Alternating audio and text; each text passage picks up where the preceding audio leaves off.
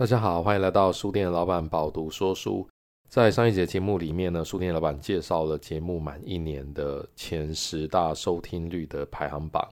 忘记提到，其实有一集我觉得算是遗珠之憾哦，就是书店老板的节目呢，除了上到 Apple Podcast 或者是包含像 Google 这一类的收听平台以外，其实也有上到 YouTube。那我觉得 YouTube 很妙的一点就是它的排行榜啊，跟其他的平台有蛮大的不同。其中有一集我要讲的遗珠之憾呢，就是 EP 三第三集讲少食生活的这一集。这一集的内容呢，是书店老板蛮多个人的想法跟亲身实践少食生活的纪念谈在里面。这一集呢，其实在 Pocket 上面的排行呢，并没有进到前十，但是呢，它在 YouTube 上面它的观看数量却是用极大的差距碾压了其他集，所以。我觉得蛮有趣的，应该是 YouTube 它的演算法可能有一些不一样，不然就是可能很多人他都是尝试在 YouTube 上面搜寻一些，比方说减重啊，或者是如何让自己的身体变得更健康啊、更苗条之类的哦。所以这一集的节目在 YouTube 上面的收听量呢是非常的大的。所以呢，如果还没有听过这一集的朋友呢，也推荐各位可以打开 EP3 第三集少食生活收听一下。接下来呢，还要再做个工商时间，书店老板要宣传一下，因为台北书展开始了。书店老板在台北书展现场的黄沙龙有一个讲座，讲座的内容主要就是书店老板饱读说书，台北书展 Live 说给你听。在之前节目约略有提到，就是蛮多听众呢，其实我也写信给书店老板，希望书店老板保持现在的说书方式，不要。跟很多的说书节目一样，做到最后呢，就变成做访谈，然后可能为了自助啊，找来宾来，然后可能在节目上面讲了一大堆废话这样子。那其实书店老板一直都是保持这样的调性，就是由自己独立来说书，然后不找作者啊或者是来宾来做访谈。但是呢，在台北书展的这一个讲座，我想要推荐大家，希望大家可以一起来听。原因是因为呢，这个是书店老板第一次用访谈的方式说书。但是，请大家放心，这个访谈呢，绝对不会是为了访谈而访谈，因为在现场书展的这个说书里面呢，书店老板会邀请一位很有才华的作者到现场，然后呢，我们会有一个非常有趣的互动。那这个互动方式绝对是在 Podcast 节目上面听不到也看不到的哦。那当然看不到了，因为 Podcast 本就是用听的，所以我们既然要做现场访谈的话，一定是会有一些。要用看的才有感觉的互动的内容，所以也希望大家有时间的话都可以来现场参与。时间呢是在二月二十五号礼拜天，也就是书展最后一天的下午六点到七点钟。感谢台北书展基金会特别给书店老板这个压轴的时段哈。书店老板再重复一次，是二月二十五号礼拜天的下午六点到七点，这是书展的最后一天。地点呢，当然就是在台北国际书展，是在黄沙龙区哦，黄沙龙区。所以呢，希望大家一定要来参观书展，多买一些书来阅读。然后呢，在这个时间点，如果有空的话，欢迎到黄沙龙呢来参与书店老板饱读说书第一场的 Live 的说书节目。好，那接下来进入今天节目的主题哦。那今天节目要讲的这本书呢，是《极限赛局》。这本书呢，是由谢文宪宪哥所写的书。那因为刚过完年开工，大家可能有点不录，所以书店老板特别挑了一本蛮热血的书，想要介绍给大家，所以挑了宪哥写的这本书。那这本书呢，它的发行日期是在去年二零二三年的十二月二十三号，是由天下文化所出版。那这本书呢，它在简介里面提到，这个是千万讲师谢文宪的第一本人生之书。那宪哥呢，他其实之前写过蛮多书的，然后也开过一些线上课程，大家对他应该不陌生。他一直算是一个以讲师为出发点的一个作者。那他其实也有非常多的实体课程，那相信应该有些听众可能也都参加过他的课程。这本书呢，它主要是提到人生只有一次，要找到自己的使用说明书。用五大心法自我盘点，挥出独一无二的人生全雷打。因为宪哥他很喜欢棒球哦，所以他其实在这本书里面提到了蛮多他喜欢棒球，跟他觉得棒球结合人生有一些道理在里面，是很接近的。那这本书呢，主要讲了五大极限心法。那这个极限的限呢，他特别是用宪哥谢文宪的宪字。哪五大心法呢？第一个叫做找到优势，人生要有热情的话，一定要找到自己的优势。第二个呢，就是赋予动力，赋予动力。宪哥用了很直白的话说，什么叫动力？大家不做的事情，我来做，这个就叫动力。车子不要停在车库里面，开出去，这个就叫动力。那因为宪哥他其实在还没有当讲师之前呢，曾经当过业务员。所以他很喜欢出去拜访客户，所以他觉得任何人都会需要业务力跟说服力这一件事情。如果要的话，车就不要停在车库里面，你应该要开出去，勇敢去拜访你的这个对象。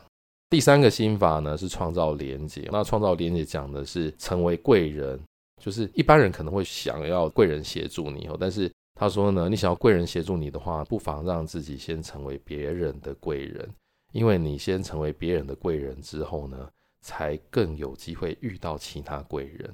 贵人跟贵人之间连接的力量是非常大的，就会产生一个团队的力量出来。第四个心法就是走出低谷，走出低谷其实就是要找回最初的感动，就可以重获动力。那这一段呢，其实讲的是宪哥呢，他其实有一段时间，大概在二零一九年到二零二二年中间呢，他经历了人生一段非常大的低潮，所以。他在走出低谷这一段讲到，其实你在低谷就可以看到自己。那你如果因为在低谷失去动力的话，你要做的是什么呢？你要做的是先找回最初的感动，跟之前有一段时间很有名的一句话叫做“莫忘初衷”，感觉有点像。其实人难免都会迷失哦，但是你要记得自己的初衷。有的时候呢，让你重拾初衷的话，就能找回最初的感动，也就能获得动力了。第五个心法呢，是看见使命。那看见使命呢，他写的很简单，先求意思，意义自然来临。这个呢，等一下书店老板也会有一些分享。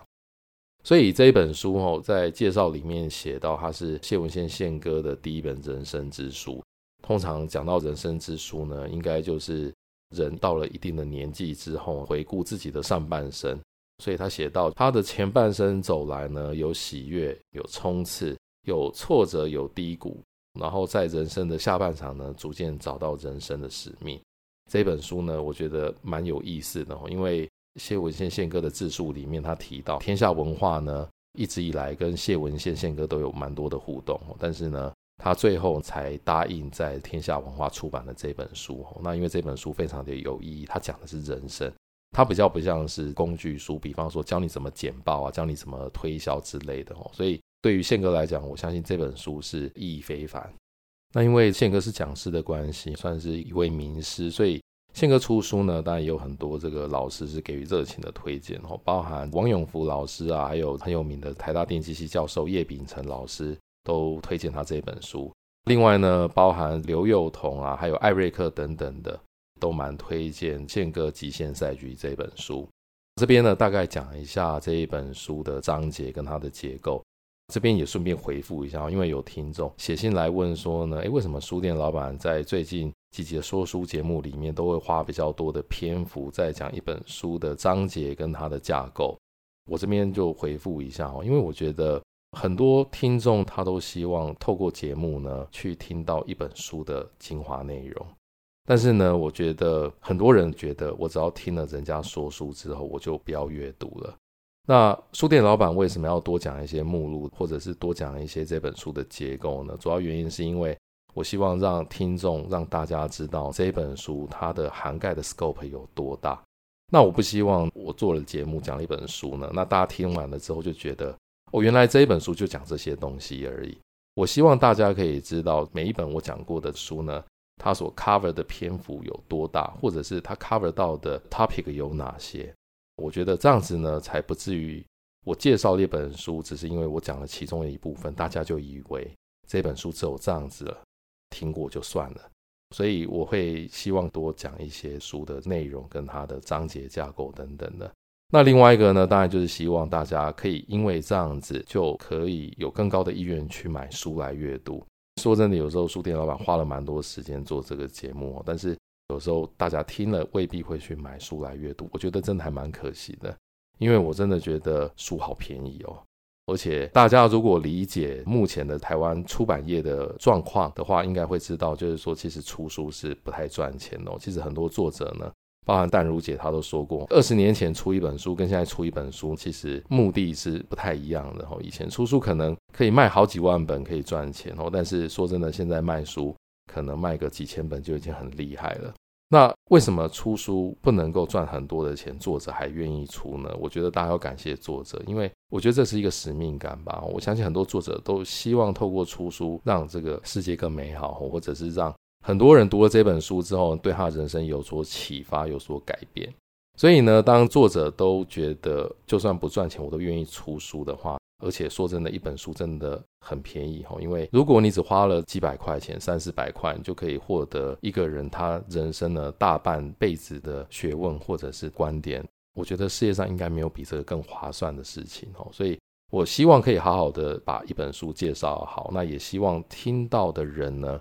也因为这样子呢，愿意花钱去买书来看。好，那讲一下这本书的章节。刚刚有提到这本书呢，它有五大心法，所以这本书呢，它其实不用章节哈，它叫 mindset。第一个 mindset 一直到第五个 mindset，其实就是刚刚讲的这五大心法。第一个刚刚有提过，找到优势，它其实讲的呢是每个人都有自己的使用说明书。那我觉得这个章节讲的蛮有意思的。其实，在前一阵子呢，都有蛮多的书在告诉大家，每一个人。都是自己独立的个体，每个人的生活、生命都不一样，我们不需要跟别人一样。所以我觉得，在第一个章节里面，宪哥讲的其实就是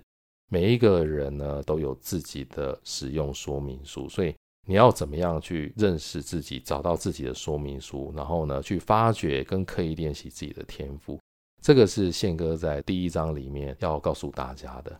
那第二个 mindset 呢，就是赋予动力，不断的挥棒才能打出全垒打。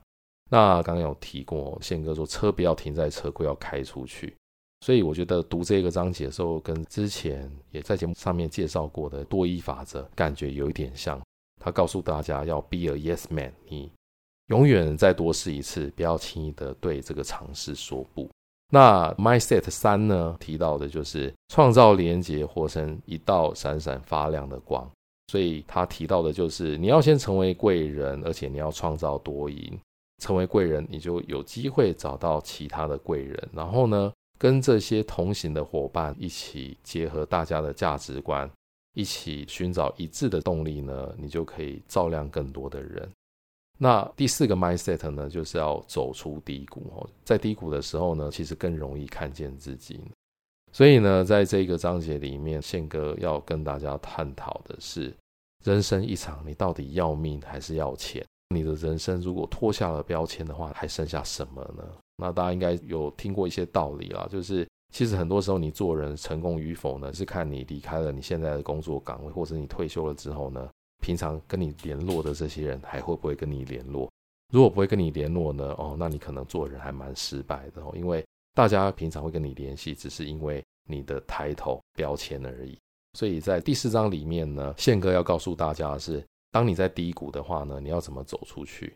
你要怎么去接受你的这个失败与不堪呢？然后要怎么样可以再打出这个全垒打？特别在这一章里面有一节，它的名称叫做“在不知道的时候，你已经打出全垒打”。我觉得我看这一节非常的心有戚戚焉，而且我觉得宪哥用非常简短的文字写得非常的深入。如果大家有买这本书的话，务必要看一下这一节的内容，我觉得真的蛮棒的。第五个 mindset 就是看见使命，在高峰时看见别人哦。所以 mindset 四是在低谷会看见自己。当你在登高的时候呢，你应该要看见别人。看见别人的话，你应该要怎么做呢？你应该要从 taker 蜕变为 giver。我们讲施与受嘛，那你原本呢是接受人家的好处，叫做 taker。那你如果可以给予别人好处，给予别人成就的机会的话呢，那你就有机会变成 giver。所以在这一章，宪哥要讲的是呢，当你有了一定的历练，然后甚至到人生的下半场的时候呢，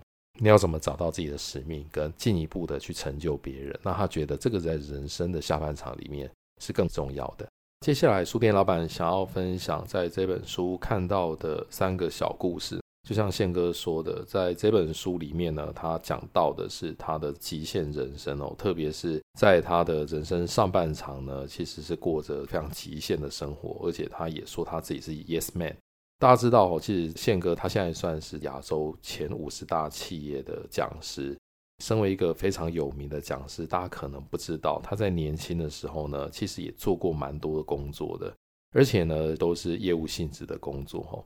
那宪哥在书里面提到，他其实是三十八岁的时候才离开职场，开始做讲师。他在三十八岁之前呢，曾经待过台达电、中强电子、信义房屋跟华信银行等等的哦。那他说呢，这其中十二年都有跟业务相关的工作。底下呢要分享的第一个小故事是宪哥呢，他在加入信义房屋的时候，那宪哥自己说到，他加入信义房屋的那一年哦，他事实上是二十六岁，他加入的呢是信义房屋大安区黄金地带的新生店，应该就是在新生南路上面。他说呢，在二十六岁的时候，他加入这个信义房屋新生店，在大安区蛋黄地带这边，其实他的客群呢都是。五十五岁上下，可能就是当地的一些屋主啊，或者是地主等等的。那他说呢，在新生南路这一段路上，貌不起眼的，可能都是几千万甚至上亿身价的屋主或者是地主。所以他说呢，在他年轻的时候做这个工作，其实打开了他很多的视野，包含有些可能是有钱人啊，请他吃饭，发现居然金字塔顶端的人点菜都不看价格的。他说呢，其实在加入的第一年哦，因为他家住中坜嘛，但是新义房屋新生店他在台北嘛，所以他就想说，哦，这样子天天中立台北通车通勤的话，真的是太辛苦了。但是呢，他那个时候才刚订婚，也没有钱去租一个一个月要一万多块的这个套房，所以呢，宪哥他显然是一个非常开放心态的人，他就直接跟他当时的店长商量说，因为我没有钱可以租房子哦，有没有机会让他就直接住在分店的储藏室里面？店长他当然以为是不是听错了，再三跟他确认说：“你真的是要住在店里面的储藏室吗？”后来这个店长也很好心哦，就答应让他住在储藏室，而且还让整个分店的同事呢帮他打扫，然后把那个什么传单啊、看板杂物啊都收拾干净哦。他说原本像鬼屋一样。虽然说宪哥现在贵为前五十大企业的讲师，但是其他年轻的时候真的也吃过一些苦，连像鬼屋般的储藏室都住过。所以呢，他说他从一九九四年起，他就开始了下楼即上班，上楼即下班的生活。可见储藏室是在二楼，哦所以他每天早上下楼就开始上班了，而且店长都直接把公司的遥控器交给他保管，所以他就是负责。帮这个分店开门跟关门的人，那他说呢，他在这一段工作期间呢、啊，几乎天天是工作十二小时以上，因为你得住在公司的楼上嘛，所以你当然工作的时间就会拉得很长，所以他就说，他就开始了他的极限生活。他说呢，住在公司的储藏室算很方便哦，但是最大的坏处是什么呢？就是每天早上新生南路的车水马龙。那新生南路因为这个路蛮大条的，所以每天上下班时间车是非常多，所以很早的时间呢就会被吵醒。被吵醒之后，他就干脆开始上班吧。所以他说，他那一段时间几乎是每天七点半就下楼把铁门拉开，然后把报纸收进来后开始打扫，就准备开店了。结果呢，他说他这样的生活持续一两个礼拜之后，有一天早上突然有个阿伯走进来说。笑脸呢？你这边有没有报纸可以看？宪哥就跟他讲说：“有啊，有报纸啊。”阿伯来进来里面坐这样子，他就把夹好的报纸给这个阿伯看。然后他说呢，他同时斜眼打量了一下这个阿伯的穿着。那这个阿伯呢，他是穿着汗衫、短裤，外加一双夹脚拖鞋。他说呢，他看到这个阿贝穿汗衫、短裤跟夹脚拖鞋，他就脑海里面浮现店长跟他讲过的话。店长跟他说呢，在新生南路的周边啊。只要穿西装打领带的人都没有钱，但是呢，穿短裤跟穿拖鞋的才是有钱人。不管早期或现在啦，包含像很多卖豪华轿车的，只要看到这种穿短裤拖鞋进来的人，其实都不敢怠慢哦，因为真正的有钱人很多都是这样子的打扮的哦，反而是光鲜亮丽的可能都没钱。那他说呢，店长跟他交代过，穿短裤拖鞋的是有钱人，所以可见这个宪哥都有好好的泡茶给这个阿伯喝。所以他说呢，后来一个月啊，几乎这个阿伯天天七点半准时看报纸跟泡茶跟他喝，然后跟他寒暄聊天交朋友。那就这样子呢，有一天这个阿伯突然问宪哥说：“哎，笑脸，你为什么每天这么早就开门？”宪哥呢就跟他讲说：“啊，因为我住楼上嘛，我起床就开始上班啦，七点半就开门啦。”那这个阿伯可能被宪哥的努力工作感动了，这个阿伯就跟宪哥说呢，他有一栋房子在后面的这条街上，看你这么认真，我给你卖卖看好不好？结果呢，宪哥他就这样子接到了一个一千五百八十万的委托案，两周内就以一千四百二十万元卖掉了，比市场的行情还要高。大家听这个金额好像觉得不是很高，但是我再帮大家 recap 一下，这个事实上是一九九四年开始的事情，所以一九九四年的房子只要有一千五百八十万，基本上是豪宅的等级了。所以呢，愿意打拼、愿意持股，机会就来了。那宪哥就说呢，他真的有很厉害吗？他说呢，其实他的知识也没有很丰富，他的学历没有特别好，他之所以有这个机会，只是因为比别人早起。而且他不是一天比别人早起，是天天都比人家早起。所以他说呢，你只要愿意吃苦，然后愿意做别人做不到的事情，机会总有一天会降临到你的身上。讲完这个故事，我觉得大家有没有被鼓舞？那我觉得宪哥在二十六岁的时候是个年轻人，没错。以前自己也曾经年轻过，我也曾经二十六岁过。那我觉得以前的年轻人跟现在的年轻人有一个蛮大的差别，就是。以前的年轻人会相信，我愿意努力的话，会有希望，会有出头天的一天哦。但我觉得现在大家可能比较多年轻人是觉得，我再怎么努力，不如躺平算了哦。有时候这样的好运不会降临到我身上，所以我希望呢，刚刚这个故事可以帮助一些年轻人。我真的还是觉得，在这个时代，你只要肯努力的话，还是会有机会的。接下来呢，想要分享宪哥在书里面分享的另外一个故事，他讲的是。下雨天是勇者的天下这一件事情，那我觉得这个故事呢，虽然平凡哦，但是也蛮值得分享跟省思。宪哥说呢，在一九九六年的七月啊，他加入新房屋的第二年，当时呢，他想要选店长，那距离选店长还有两个月的时间哦，所以他需要比较好的成绩来为选店长做冲刺。那当然，你选店长的话，你的业绩越好，当然越有机会选上店长嘛。那他说呢，有一天这个午休时间，轮到他值班的时候，同事都趴在桌上睡午觉。下午一点的时候，他接到一通电话，大概就是午休的时候，大家在睡觉的时候，突然有一通电话打进来。你要选择假装睡觉继续睡，还是你要起来去接这一通电话？宪哥呢，他是 Yes Man 嘛，哦，他就接了这一通电话。电话那头客户说呢，他想要看师大附中后面的一间房子，所以宪哥就马上跟他约了一点四十五分见。正当呢，他准备要骑摩托车出门的时候，门外突然下起了大雨，而且是那种暴雨型的。那他就在想说，突然下雨，那要不要跟这个客户改时间？但是转头一看哦，他看到其他同业的摩托车都停在门口没有出门。他的想法不是说，那我也打电话去跟客户改时间好了。他想法是，我是 Yes Man，决定套上雨衣，骑着他的一百二十五 CC 的机车就冲出去了。那他说呢，一面骑，大雨都灌到他的安全帽啊、雨衣跟裤子里面了。所以他说呢，一到那个房子哦，他已经全身里里外外都湿透了。说真的哦，从新生南路到师大附中也没有多远哦，但是他全身都湿透，你就知道那雨下的有多大。那他说他到了房子那边哦，他就招呼客户夫妇进到房子里面，但是他全身都湿透了。他说呢，总不能全身湿透弄脏房子的地板。所以呢，他还进房要先整理一下仪容。他把他的这个鞋子、袜子都脱了，然后甚至把他的裤子呢卷到膝盖的位置，哦，像农夫下田一样走到房内。然后说呢，他在脱鞋、脱袜、整理裤子的时候有点难为情哦。为什么？因为那个客户都一直在旁边看着他这样子。但是呢，他说这个案子啊，过了一个多月之后啊，终于成交了，而且成交的金额很高哦，在那个时候成交的金额是两千一百六十万元。这是一九九六年的时候，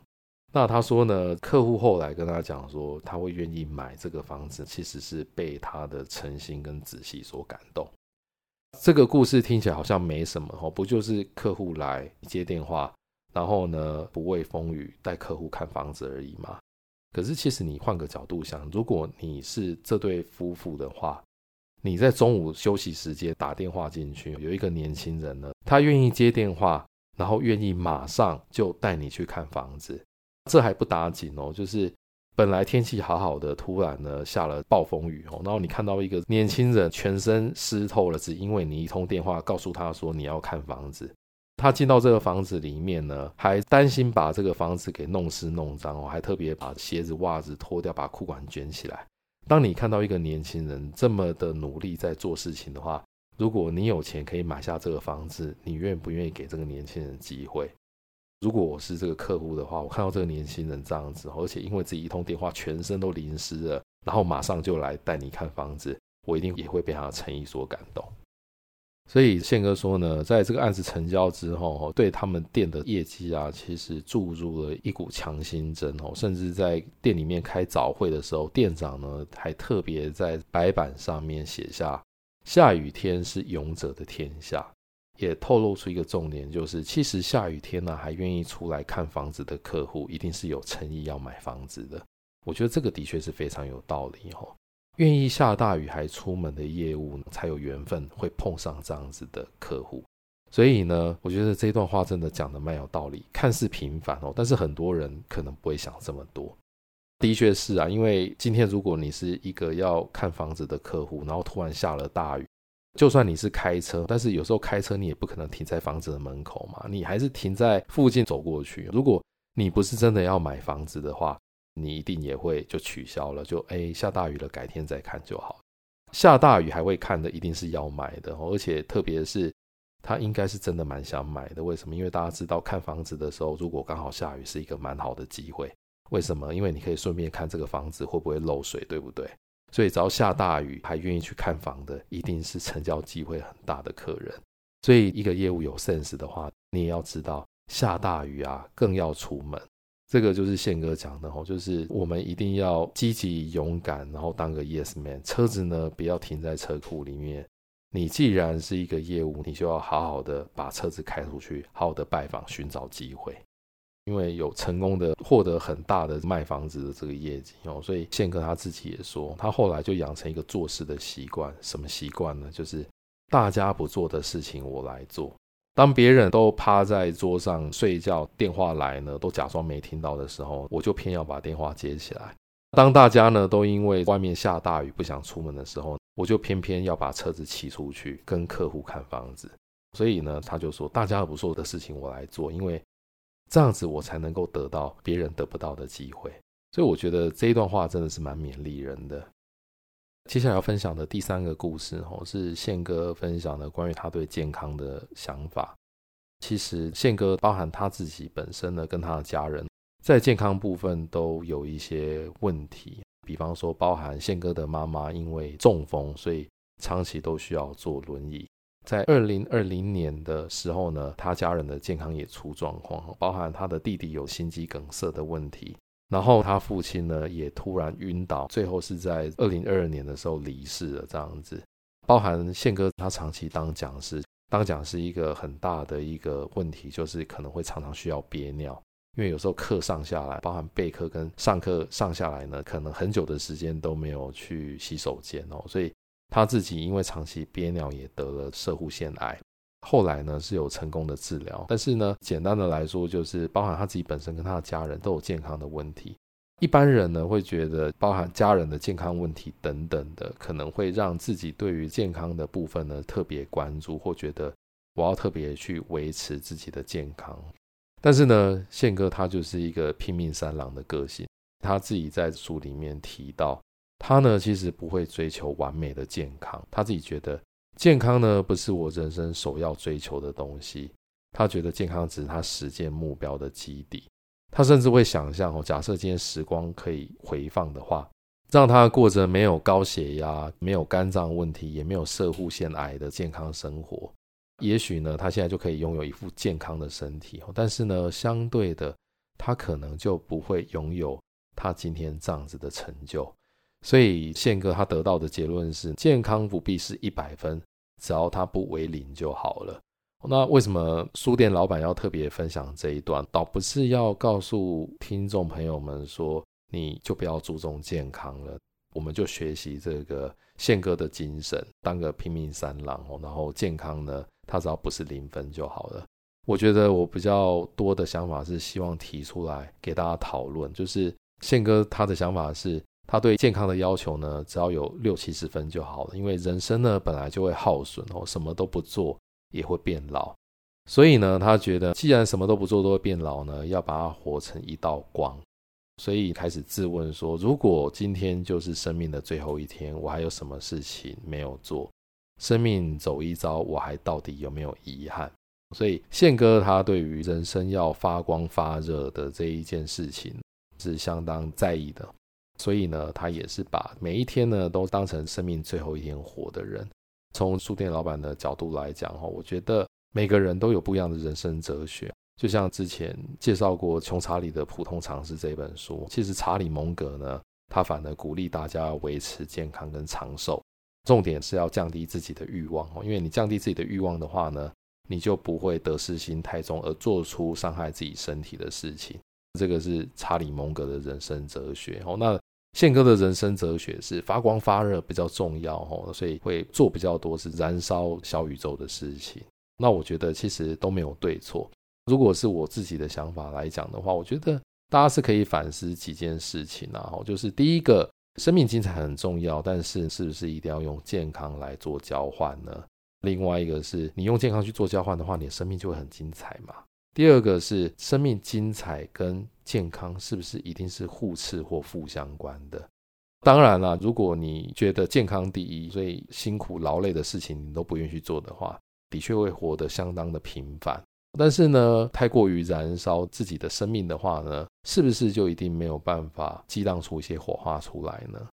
这件事情有点见仁见智哦。那一定也都会有正面跟反面的案例或例子。举个例子，在三国时代，诸葛亮鞠躬尽瘁，那司马懿则是能躲则躲，老奸巨猾，最后呢是司马家获得了天下。另外一个是，比方说像之前讲过的许文龙的书嘛，那像许文龙跟穷查理，他们呢都是活到近百岁的人哦，但是也可以做到成就非凡。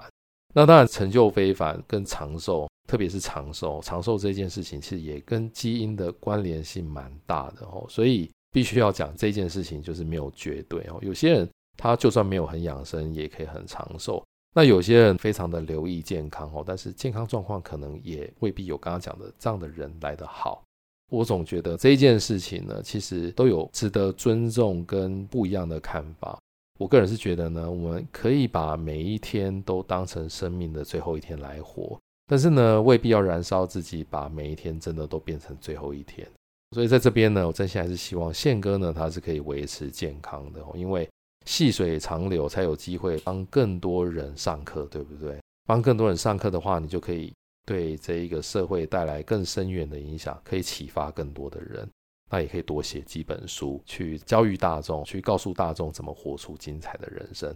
以上呢，就是书店老板今天针对谢文宪宪哥所写的《极限赛局》这本书呢所做的分享，请大家呢参考节目资讯栏里面的连结呢，可以用。优惠的价格购买这本书以及相关的选书。最后还是再提醒大家，在书展的最后一天，二月二十五号的礼拜天的傍晚六点到七点呢，在台北国际书展的黄沙龙区有书店老板饱读说书现场的这个讲座哦，请大家有时间的话可以一起来参与哦，我可以保证到时候现场说书的活动一定非常的有趣，大家一定不会失望。以上呢就是书店老板今天的分享，我们下一集见。